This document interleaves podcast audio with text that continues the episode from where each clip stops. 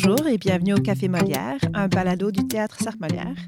Je m'appelle Anna-Laure Coupe et je suis associée artistique au Théâtre Cercle Molière. Et aujourd'hui, j'ai le grand plaisir d'animer cet épisode et de discuter avec notre cher invité Éric Plamondon, qui a fait la mise en scène et l'adaptation du texte Palucheur, le deuxième spectacle de la, de la 98e saison du TCM. Euh, présenté du 24 novembre au 9 décembre. Bonjour Eric. Bonjour alors. Comment ça va aujourd'hui? Ça va super bien. Good. Être invité de parler de théâtre, c'est toujours une invitation qu'on souhaite recevoir puis que rarement on a. Yes, j'ai très hâte de juste discuter de toutes choses artistiques puis de piquer ta brain un petit peu par rapport à, yeah, ton, ton processus, tes idées, d'où elles viennent, etc.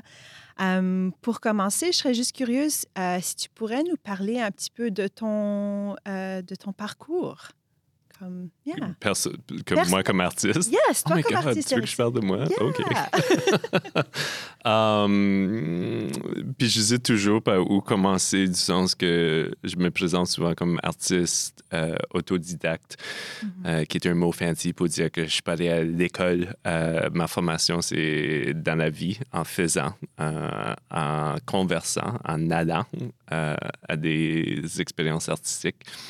Euh, et je suis artiste pluridisciplinaire, qui veut dire que oui, j'ai une pratique artistique en théâtre, mais aussi en cinéma, en art visuel, en littérature.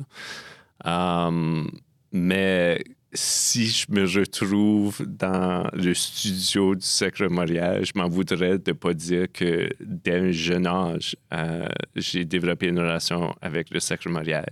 Mes premières expériences artistiques, euh, c'était euh, avec le théâtre, où il y avait des cours um, qui s'offraient, oh, j'essaie de me souvenir le nom de la salle, mais avec Hélène Touga. Um, et c'est le pur hasard où ce que j'ai été élevé dans une famille où on jouait le piano, c'était un peu la tradition canadienne-française, euh, où ce que il, il, faut avoir des gens qui savent comment jouer le piano. Mm. Et disons que moi, ça n'a pas pogné. Mes parents sont comme, euh, tu peux pas juste faire du sport, faut que tu fasses de l'art aussi. Et il y avait une pub sur CKSB qui disait, prenez des cours de théâtre avec Hélène Touga. Puis je suis comme, ah, how je fais ça?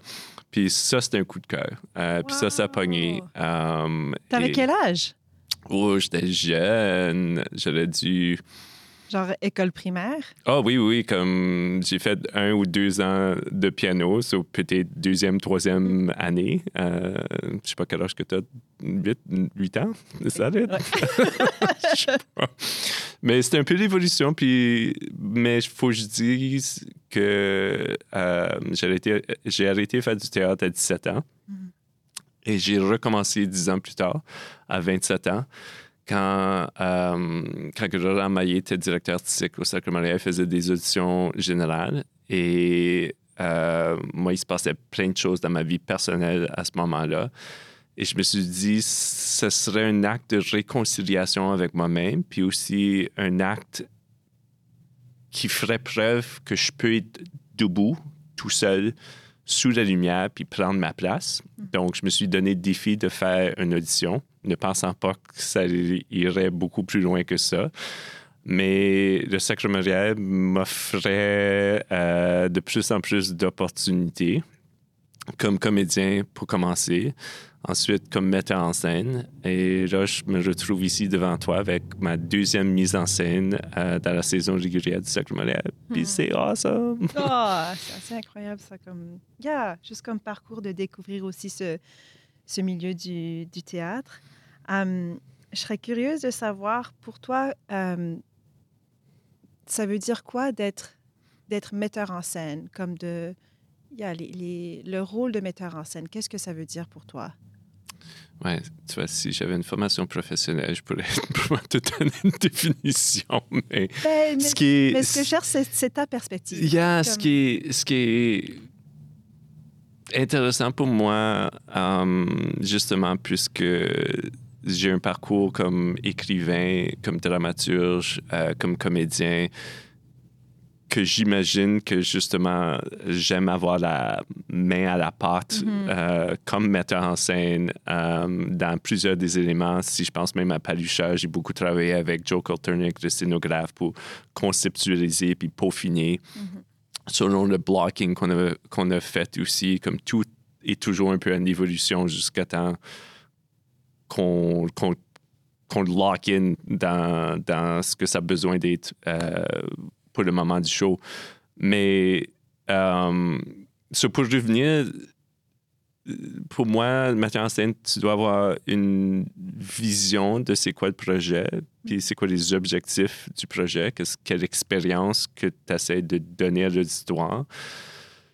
Puis que ce soit metteur en scène ou commissaire, je me dis souvent, la job, c'est de comprendre c'est quoi l'art, comprendre c'est qui les, c'est quoi l'espace, puis comprendre c'est quoi l'histoire, puis créer cette relation entre ces trois éléments-là. Mhm. Puis le metteur en scène en termes d'art, ça veut dire que tu deals avec le texte, les comédiens, euh, la sonorisation, l'éclairage et la scénographie. Euh, et c'est tous ces morceaux-là qui doivent être au service de, de cet art-là. Donc, c'est, c'est ça le travail, mais c'est aussi ça la, joie que tu deals avec des professionnels puis des gens qui ont une capacité dans chacun de ces domaines-là.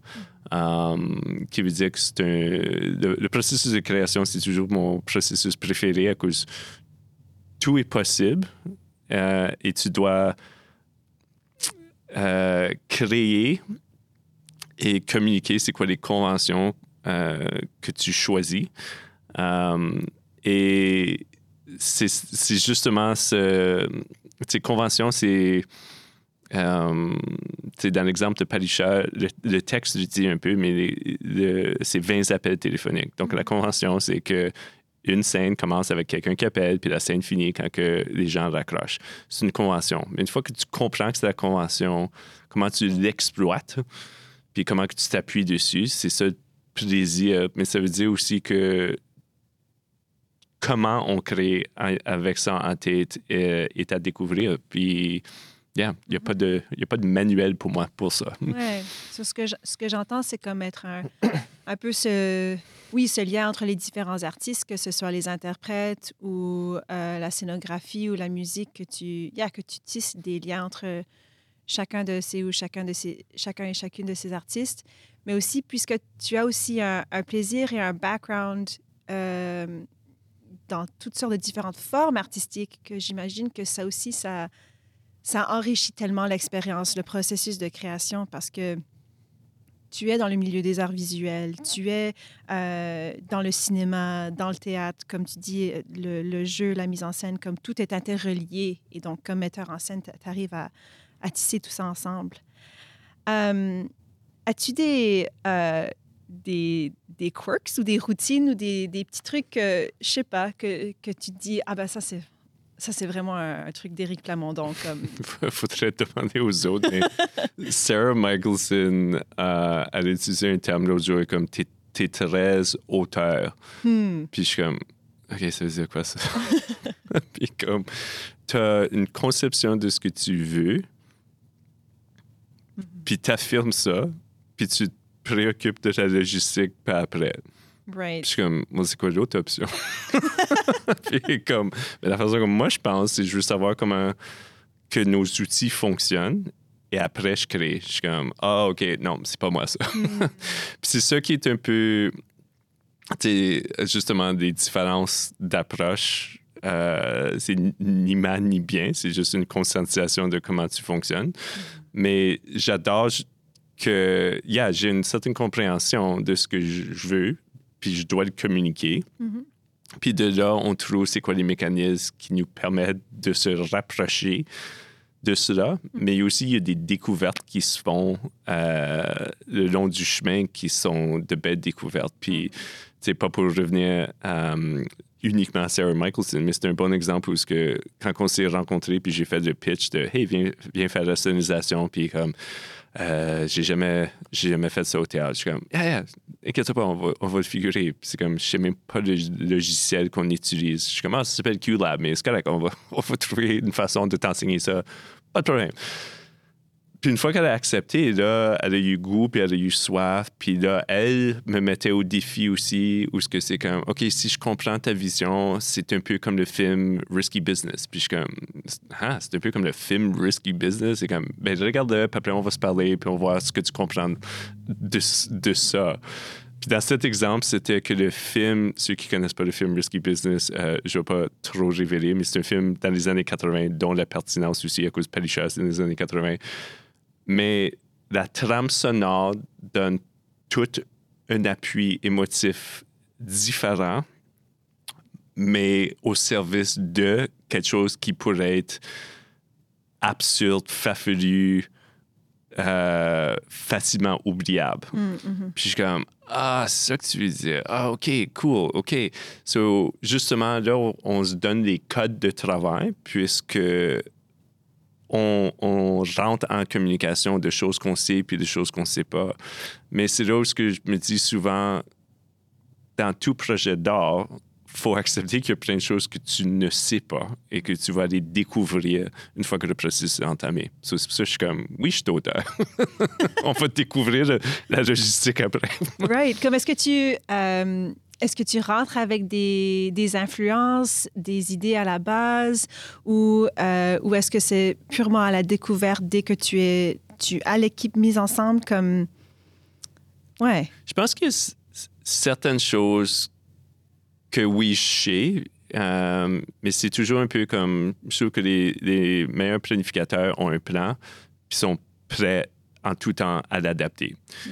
Donc, une chose que je fais toujours avec mon équipe, c'est en début de journée, on fait un petit tour de table, comment on sent, qui est une opportunité pour que les gens euh, verbalisent ou mettent sur la table ce qu'ils ont besoin ce jour-là ou ce qu'ils ont besoin au sens général. Mais c'est pas comme j'arrive pas avec une idée de qu'est-ce qu'on va faire ce jour-là ou où ce qu'on essaie d'aboutir en bout puis un exemple où ce que, ben, des fois, il faut que tu passes à travers les étapes pour comprendre aussi qu'est-ce, qu'est-ce qui se passe, puis qu'est-ce qui marche, puis qu'est-ce qui marche peut-être moins bien.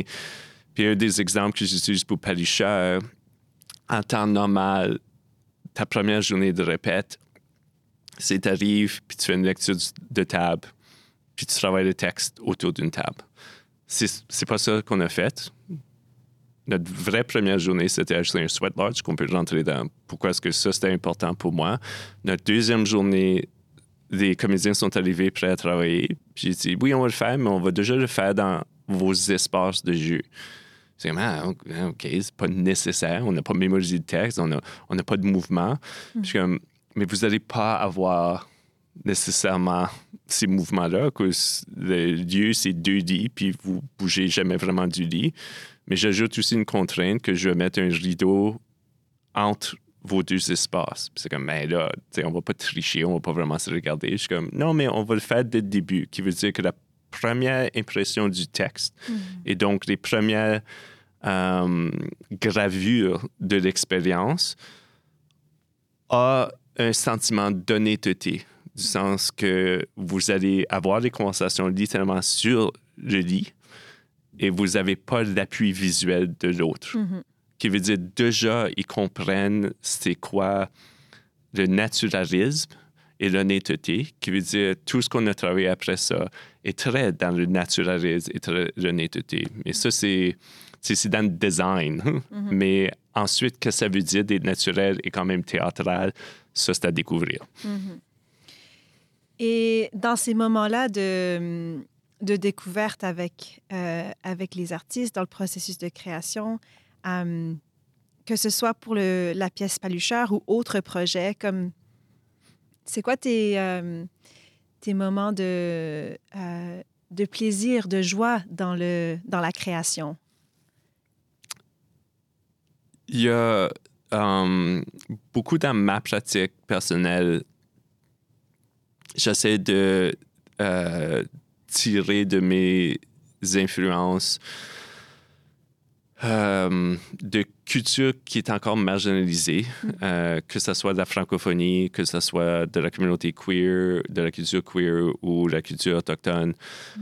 mais faite où ce que le grand public peut vivre l'expérience. Donc, trouver comment justement que ça devienne une expérience empathique pour tout le monde. Euh, de la même façon que je dis, quand on allume Netflix ou autre, c'est pas toujours juste nous qu'on aime voir. On aime être un peu voyeur, on aime être curieux puis récompensé. Je me dis, le théâtre, c'est un peu la, la même capacité de permettre des gens d'entrer dans un, dans un monde, dans un univers. Mhm. So, ce plaisir de comment est-ce que tu crées l'univers pour que à la fois ça soit euh, quelque chose qui pique la curiosité puis qui récompense cette curiosité-là et qui permet. Euh, tu sais, souvent, on parle d'une courbe narrative, mais je pense que pour Palucheur puis plusieurs autres choses que je fais, c'est plus une montagne russe narrative qui arrive, mais qui aussi ça, comme tu sais, tu es en train de, de mettre en valeur des expériences humaines, puis des gens qui reconnaissent des moments d'humanité, puis l'humanité peut être à la fois noire et pleine de lumière. Puis c'est ça un peu que je me dis, c'est cette permission dans le processus créatif qui est fun pour comprendre noir et lumière, pour comprendre espace positif et négatif, et que les deux ont une valeur et les deux s'appuient l'un et l'autre. Et donc, je pense que c'est aussi le fun d'être artiste autodidacte dans plusieurs disciplines où ce que tu comprends que les deux sont au service d'eux, qui veut dire que si on utilise souvent euh, en visuel, tu as besoin des espaces vides pour comprendre c'est quoi le sujet. Mhm. Mais c'est la même chose au théâtre. Souvent, je dis, on a besoin des moments de silence, Mhm. qui est un cadeau à l'auditoire pour comprendre c'est quoi le sujet, puis comprendre aussi c'est quoi le travail que les autres font avec tout ce qu'ils connaissent dans leur tête pour remplir ce vide-là. Donc, pour moi, ça, c'est c'est le plaisir que, euh, que tout cela euh, est, est une quête à renforcer notre humanité dans l'un et de l'autre. C'est intéressant que tu parles de ouais, du, du vide ou de créer cet espace ou d'avoir des moments de silence parce que je dirais personnellement comme comme euh, membre du public quand j'ai assisté à des, des spectacles où tu as fait la mise en scène c'est certainement quelque chose qui ressort comme de de, de, de permettre au public euh, d'avoir ces moments de respiration ou de juste regarder ou de juste écouter ou de juste être ensemble et que à travers ces moments-là, tu apprends tellement par rapport à ce qui est raconté sur, sur scène. Et puis, je, euh, yeah, j'aimerais rentrer encore plus en détail par rapport au, spectacle Palucheur parce que justement, il y a ces moments, puis aussi ce, ouais, cet espace, cet environnement que, que tu crées. Euh, donc, juste pour euh, peut-être mettre un peu de, contexte autour de, du spectacle. Donc, Palucheur, une élégie, une élégie pornographique acquittée par ses mœurs sociétales, ainsi que son hymne aux hommes queer de San Francisco des années 1980 en 20 appels téléphoniques. Euh, un texte anglais écrit par Robert Chesley que tu as adapté euh, pour la scène. Euh, yeah, J'aimerais bien que tu, que, que, que tu parles un petit peu par rapport à qu'est-ce qui t'a attiré à ce texte? À ce- yeah. Je pense que je vais assumer que les écouteurs sont surtout euh, canadiens, français, puis qui vont reconnaître que comme minorité linguistique, oui, on a accès à notre culture, mais souvent, il faut, faut savoir où la trouver. Euh, elle n'est pas omniprésente. C'est très vrai aussi comme homme gay où je peux pas nécessairement m'attendre que chaque librairie euh, va avoir de la littérature queer, euh, que chaque théâtre va offrir euh, des moments de théâtre queer. Donc, la même façon que je maintiens puis je nourris mon identité francophone, je le fais aussi sur mon identité queer, qui veut dire que souvent sur ma table de chevet, il va y avoir de la littérature queer. Robert Chesley, c'était à la fois un incontournable, puis quelqu'un qui était un peu plus difficile à, mettre sa main dessus, euh, puisqu'il a écrit un temps où il y a certaines œuvres euh, qui seraient des œuvres comparables, comme Angels of America, euh, hmm. que ces pièces-là ont percé, mais les pièces de Robert, à cause, il était un peu plus cru et sans, écrit sans pudeur, il restait un peu plus niche théâtre gay. Mm-hmm. Mais quand j'ai lu Jerker pour la première fois, ça, ça, un, ça, ça m'a enlevé le souffle où ce que je suis comme oui, oui, justement tout ce que est très distinctif de la culture gay, puis la culture gay particulièrement à San Francisco dans les années 80, mm-hmm. se peut sous forme théâtrale aussi. Mais au moment où ce que je l'ai lu, je me suis dit, jamais de ma vie est-ce que je vais voir ça monter à Winnipeg. Impossible. C'est juste trop demandé, c'est trop espéré. It's not gonna happen. Mais là, ce qui est arrivé avec la pandémie, puis je dois dire, comme c'est, c'est des conventions théâtrales tellement simples mais tellement fortes. C'est 20 appels téléphoniques. Tu as le premier appel entre euh, GA et euh, le personnage original, c'était Bert. J'ai changé son nom à Mike. Euh, jusqu'au dernier appel qui, qui ont ensemble. Puis mm. juste ça comme convention, tu vois le début, le milieu et la fin de la relation en 20 appels. Mm-hmm. Il n'y a pas plus théâtral que ça. Mm-hmm. Euh, mais c'est aussi ancré dans une réalité très crue et, euh, très crédible qui fait en sorte que c'est pas aussi juste du théâtre. Il y a quelque chose qui a motivé euh, cette écriture-là. Mais c'est vraiment la pandémie qui a fait exploser mon audacité de dire Ah oui, cette pièce-là se peut, puisque autant que Jerker est devenu une pièce euh, porteur de ce moment de crise du sida, elle a été écrite à un moment où, à peine on avait donné mot à AIDS, HIV, on n'avait même pas des tests de dépistage. On ne savait pas c'était quoi la porte de sortie et si même il y était pour en avoir une. Et ce qu'on a vécu dans la pandémie de COVID-19 fait énormément écho à ce sentiment de ah, je ne sais pas comment ce virus agit, existe, c'est une menace, ça a bouleversé toutes mes relations sociétales. Mm. Et cette bouée de sauvetage humanitaire qui est téléphone, vidéoconférence, ou ce que, tout ce que j'ai besoin pour nourrir mon humanité se peut encore de façon sécuritaire mm-hmm. en travers de cet appareil-là. Mm peut dire que là, ce qu'on présente avec Jerker est si près de la surface de ce qu'on, vient de vivre, même si on ne comprend pas le monde gay, queer de San Francisco, on comprend exactement ce qui se passe. Mm. Um, et donc, la pièce devient à propos de ce qui arrive quand on a peur, puis quand on veut agir par amour. Comment que être, être humain est en relation avec autre et comment que la sexualité fait partie d'être être humain. Mm. Euh, mm-hmm. Donc, pour toutes ces raisons-là, il y a Jerker est toujours un, euh, au haut de ma liste de pièces de théâtre qui, a super bien été construit. Hmm. Et euh, comment, yeah, comment est-ce que tu as démarré ce processus de création? On a parlé un petit peu en, général de, de toi en tant qu'artiste, comment tu, comment tu travailles, mais en particulier avec, ce, avec cette pièce du, du, du début à la fin, euh, tu peux rentrer autant en détail si tu veux, mais comme, comment, comment est-ce que tu as démarré le processus de création? Créer ton équipe, les rencontres, tout ça. J'ai commencé où ce que, j'ai fait des pitch au Sacre Mariage Geneviève, puis tout de suite, elle a dit oui. Je suis comme, ah, OK.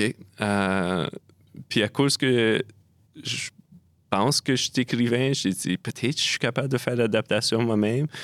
Mais là, je suis comme, ah, le Sacramento me dit oui, mais j'ai aucun droit à ce matériel ici. Puis les droits d'auteur euh, passent en travail de l'éditeur qui est Broadway euh, Play Publishers. Le titre le dit, c'est une maison d'édition qui est responsable pour la plupart des shows théâtrales qui sont montés à Broadway.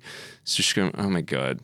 Petit gars Winnipeg qui a mm. fait une mise en scène, qui a écrit une pièce, est en train d'écrire à New York pour dire Hey, je peux avoir des droits à Jerker, j'aimerais l'adapter en français, s'il vous plaît. Je suis comme There's no way. Ils vont, ils vont même pas retourner mon courriel. It's not gonna happen. J'ai eu tort. À l'intérieur de 72 heures, la maison d'édition et euh, l'estate de Robert Chesley ont dit absolument carte blanche, amuse-toi, euh, tiens-nous au courant. Je suis comme, ah, il faut que je le fasse. right.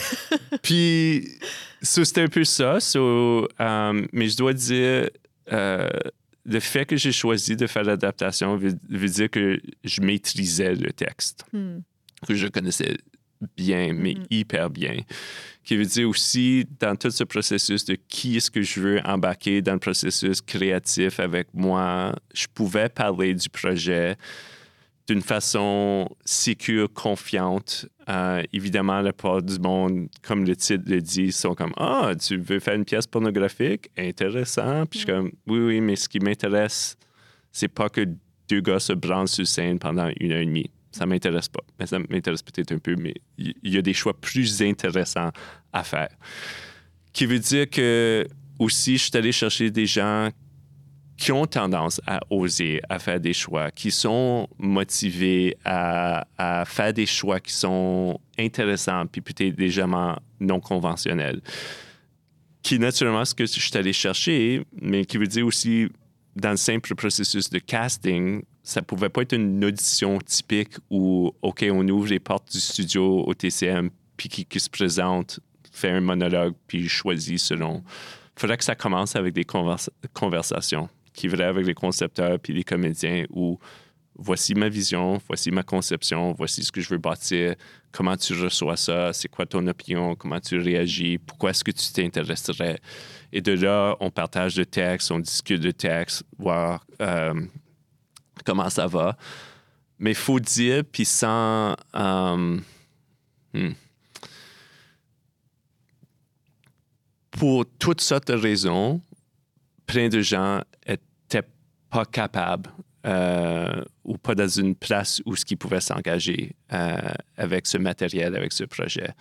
Puis ça aussi, c'était quelque chose qui était quelque chose que je devais accepter, hmm. puis que je m'en doutais qui était pour arriver, mais que je ne pouvais pas le prendre personnel, qu'il fallait que je sois vraiment à l'écoute de pourquoi hmm. et que j'accepte que justement, c'est pas c'est pas c'est pas un texte où ce que n'importe qui peut dire oui. Il faut que ce soit les bonnes personnes au bon moment. Euh, et je suis plus que convaincu que de processus a fait en sorte que c'est exactement les personnes qui sont à la bonne place qui sont en train de livrer le projet aujourd'hui. Mm-hmm. Mm-hmm. tu, rassembles ton équipe, tu as ces, ces conversations avec, euh, avec les artistes pour parler de ta vision. Puis après, c'est la rentrée en salle, c'est les répétitions, c'est euh, comme, comment est-ce que ça... Il y, en a qui avaient une longueur d'avance, comme euh, avec le scénographe euh, qui est en duo pour une deuxième fois avec le concepteur d'éclairage. nous autres, ça fait un peu plus d'un an qu'on parle. Même chose avec la conception sonore, ça fait un peu plus d'un an qu'on parle. Donc, on, on, a eu la chance à faire évoluer nos pensées. Puis je dis où ce que David et Sébastien qui incarnent les rôles euh, dans Palucheur sont arrivés sur place, puis eux autres, un peu comédiens, c'est comment tu dis oui, puis après oublies, puis après t'arrives à ça de répète, c'est comme, OK, comment son travail? Puis dans, dans, dans, les trois premiers jours, les concepteurs sont venus faire la présentation de leur design, puis ils ont tous fait un Oh! Oh, ça fait un bout de temps que vous travaillez, vous autres, sur ça. Puis c'est comme, mm-hmm. oh, OK, nous autres, on est mieux de trouver d'autres gear pour, pour aussi mm-hmm. être à l'appui de tous mais c'est devenu aussi un Ah, OK, ce qu'on présente, c'est un morceau d'art. Puis c'est un morceau d'art qui n'arrive pas souvent, qui va probablement pas arriver souvent non plus. Donc, il y a quelque chose de unique et spécial. Et c'est devenu aussi cette conversation de oui, on ne peut pas se séparer personnellement de ce qu'on fait, puis on ne devrait pas. Mais il y a quelque chose de plus grand qu'on est au service Mhm. de. Je sais, c'est une mauvaise phrase en français de finir avec un de, mais l'ai fait quand même. Euh, et ça aussi, c'était très intéressant qu'il y a différentes générations euh, qui sont dans le projet, mais on a travaillé avec une aînée bispirituelle aussi. Donc, être capable de comprendre que cette réalité-là, elle, est- elle est à la fois lointaine et pas. Et ce qui dégage de ces histoires-là et qu'est-ce qu'on est porteur en, en permettant ces histoires de prendre place publique, veut dire que euh, yeah, c'était pas juste un processus typique où, OK, journée 1, tu fais travail de table. Euh, deux semaines du show, tes concepteurs arrivent puis font le pitch. Euh, tout est beaucoup plus organique, euh, sens micro et macro. euh, mais aussi la façon que moi je travaille, les concepteurs sont toujours invités au processus de répétition. So, eux aussi ajustent selon notre blocking ou selon les intentions qu'on trouve ou selon la charge émotive qu'on a trouvée. Euh, des fois, c'est aussi l'inverse où c'est comme, OK, on veut appuyer avec la musique ici, donc qui veut dire que on n'a pas besoin autant de mouvement, puis joue ça dans la pièce. Des fois, il y a des scènes où les comédiens sont presque en obscurité. Euh, puis c'est vraiment le mot qui punch en travers. Euh, so, trouver tous ces moments-là, c'est des euh, moments collectifs qu'il est créé. Euh, et je sais pas si c'est typique ou atypique, puis je m'en balance un peu, euh, puisque c'est dans, dans ce dialogue-là, si je peux utiliser le mot de la, de la saison, qu'on découvre justement où se situe l'art. Ouais, ce que je ce que j'entends, c'est vraiment cette idée de, de cette fluidité que, que chacun et chacune apporte ses, yeah, ses idées qui sont ouvertes pour en parler et que je ressens aussi ou j'entends aussi ce, ce sentiment de, de sécurité aussi, de s'assurer que tout le monde se sent bien dans l'espace, dans leur, euh, euh, dans leur conversation, dans ce qui, de, ce- de ce que les gens veulent, veulent partager. Euh, Or, j'aurais, j'ai, ouais, j'ai, euh, j'ai beaucoup de questions à te poser. a- Puis je vais peut-être rebondir comme rien pour enlever du concept de safe space, mais pour cette pièce en particulier, mais aussi beaucoup de mes projets, on parle de brave space ou de- d'espace courageux. Hmm, Et justement, plus que la pièce, elle ose quelque chose. mhm, So, il y a un risque. Tout le monde assume un certain risque. Mais comment est-ce que tu crées des conditions où est-ce que tu te sens émancipé euh, dans cette prise de risque? Et comment tu le veux, puis comment tu l'absorbes bien? Puis clairement, tout l'aspect de nudité euh, nécessitait Mhm. cette prise de conscience, mais elle n'a pas juste été prise dans ce contexte-là. Puis j'utilise un exemple qui peut sembler banal, mais que j'adore, où euh, j'avais parlé avec Sarah Michelson que dans les, dans les moments de fantaisie, je voulais que ça soit appuyé avec de la musique, mais que chaque scène ait une saveur, couleur, une charge euh, émotive différente. Pour que, malgré que la plupart des scènes, c'est deux gars qui se branlent, ça ne devient pas répétitif, puis Mhm. que quelque chose d'amusant, de différent qui se passe, puis qu'on voit que justement, il y a plusieurs façons de manifester nos désirs, Mhm. euh, si pas besoins euh, sexuels. Mhm. Puis dans une scène, elle dit, OK, ben je veux savoir de toi, qu'est-ce que tu envisages par chaque scène? Puis il y en avait une que j'avais dit, je pense que c'est une charge où, où la nostalgie domine. Mm. Puis est arrivé en cette répète, puis Puis comme j'ai une proposition à te faire, si je peux, je suis comme bien sûr. Puis il dit, impliquons les comédiens, on va voir comment ils réagissent à tout ça aussi. Puis il dit, juste pour te rappeler, avant, avant que je joue la musique, tu m'avais dit que tu voulais quelque chose de nostalgique. Je suis comme, absolument.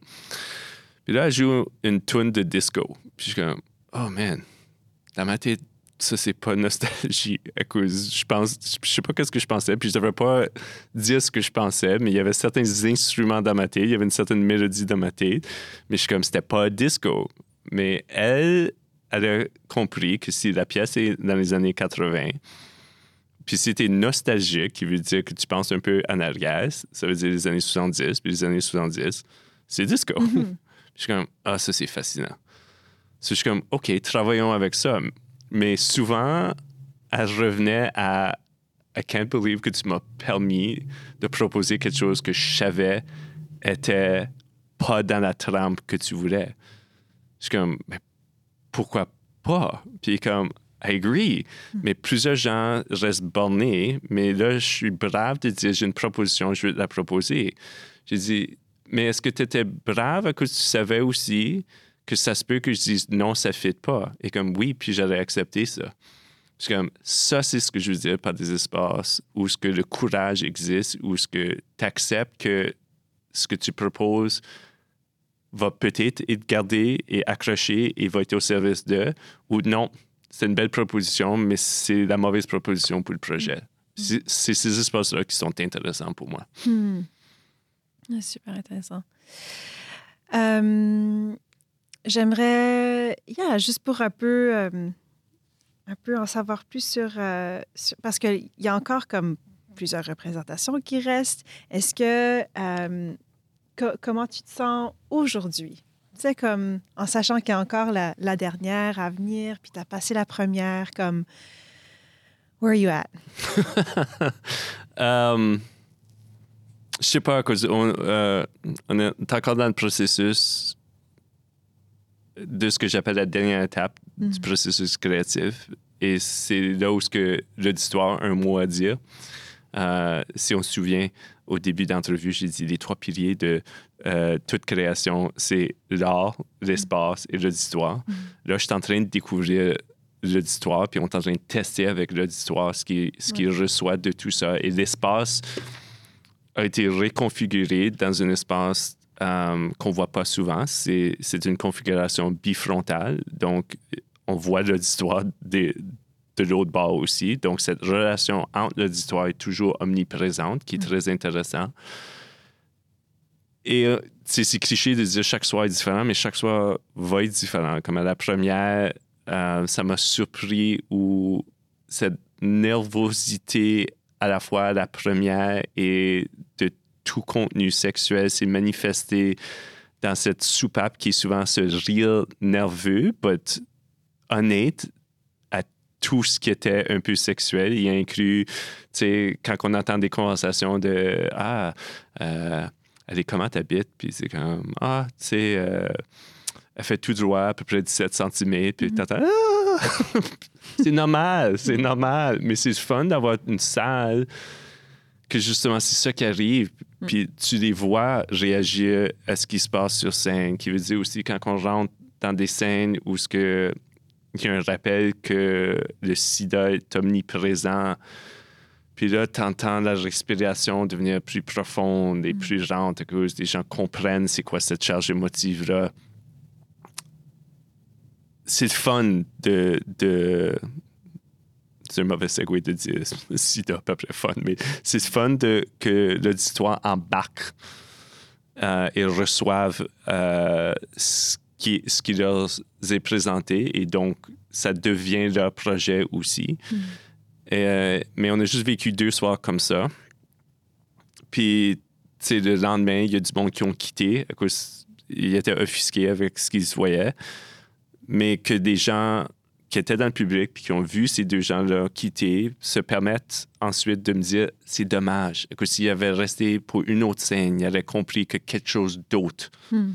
s'impose après et quelque chose d'autre et quelque chose d'autre et que tous les éléments de l'humanité est là. Mais oui, faut que tu acceptes que la sexualité, la sexualité en deux hommes gays fait partie de cela Et donc, c'est pour ça, je ne sais pas où ce que je suis. Je suis encore dans la phase, il y a une offre artistique avec une pleine charge historique qui est là. Et le public est maintenant en train d'en faire la découverte, de, de le masquer, de digérer et de, de verbaliser c'est quoi que les autres ont pris de, de tout cela. Puis, yeah.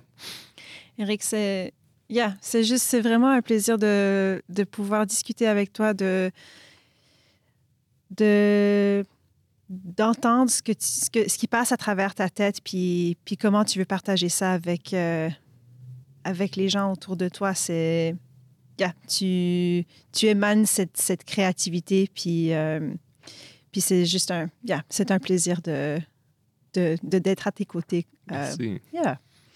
Um, so, je voulais, ouais, juste pour clore, I euh, je sais qu'on a encore, il y a plusieurs pe- spectacles qui s'en viennent et la dernière, mais est-ce que Éric Plamondon a déjà des, des rêves euh, pour, euh, pour le futur? C'est une, ça, c'est une bonne question. Puis, je dois dire, en rentrant dans ce projet, quand j'ai dit une couple de personnes, je suis comme, hey, j'ai fait le pitch d'un projet au Sacré-Maria, puis je pense qu'ils veulent avancer. Il y a eu beaucoup de comme, t'es-tu malade? Tu vas pas vraiment faire ça. T'es fou. Comme, tu vas brûler ta carrière. Euh, soit que tu vas être trop niche ou il va, avoir, il avoir une mauvaise réaction, comme bad move, bad move, bad move dans le processus, puis je pense que en conversation avec plein de gens aussi qui ont fait partie de l'équipe pour monter ça, que ça, prend une équipe pour monter de Mm. projet. Il y a eu un moment où ce que je me suis dit, je care pas où ce que ça fit. On est en train de créer quelque chose qui est d'importance clairement pour moi, personnellement et professionnellement. Mais le projet en soi, c'est un projet en soi. Euh, et il y a une fierté d'être ici en ce moment présent et pas vraiment inquiété de ce- qui vient après, qui est cool. Puis c'est arrivé aussi, on a fait un, un smudge à la générale. Et je pense que, tu sais, on, on, on se rabaisse tout un peu, soit à cause qu'on est Winnipegois, puis qu'on n'est pas Montréalais, soit que, soit que, soit que. Mais j'étais debout dans le foyer, puis je suis comme, comme personne métisse, queer, qui a grandi à Saint-Vital, qui habite maintenant à Osborne Village. J'ai ma place. Je ne me sens pas comme imposteur. Et je sens que je suis en dialogue avec ma communauté et je suis ancré à ce territoire, à cette terre et qui y habite aussi. Et c'est un maudit beau feeling, ça. So, oui, j'ai des projets pour le futur, dont, dont il y en a qui vont arriver rapidement. Ouais. Euh, et j'espère que c'est encore ces mêmes poussées-là que, que chaque projet euh, a cette relation euh, avec le territoire et les gens. Et que si tu oses dire quelque chose, que cet acte-là artistique, euh, justement, est, l'esprit et l'essence de pourquoi que l'art est un bien social, est une nécessité sociale. Ben, merci beaucoup, Eric. Euh, un rappel euh, du spectacle Palucheur qui se déroule jusqu'au 9 décembre au TCM. Billets disponibles par échelle de prix. Sous-titres disponibles en anglais tous les soirs. Euh, et également, session questions-réponses avec les interprètes tous les soirs. Euh, la durée du spectacle est de 1h45 minutes sans entracte. Merci encore, Eric. Euh, et merci à tous et à toutes d'avoir partagé ce moment avec nous. Yeah, on se voit au théâtre. Yeah!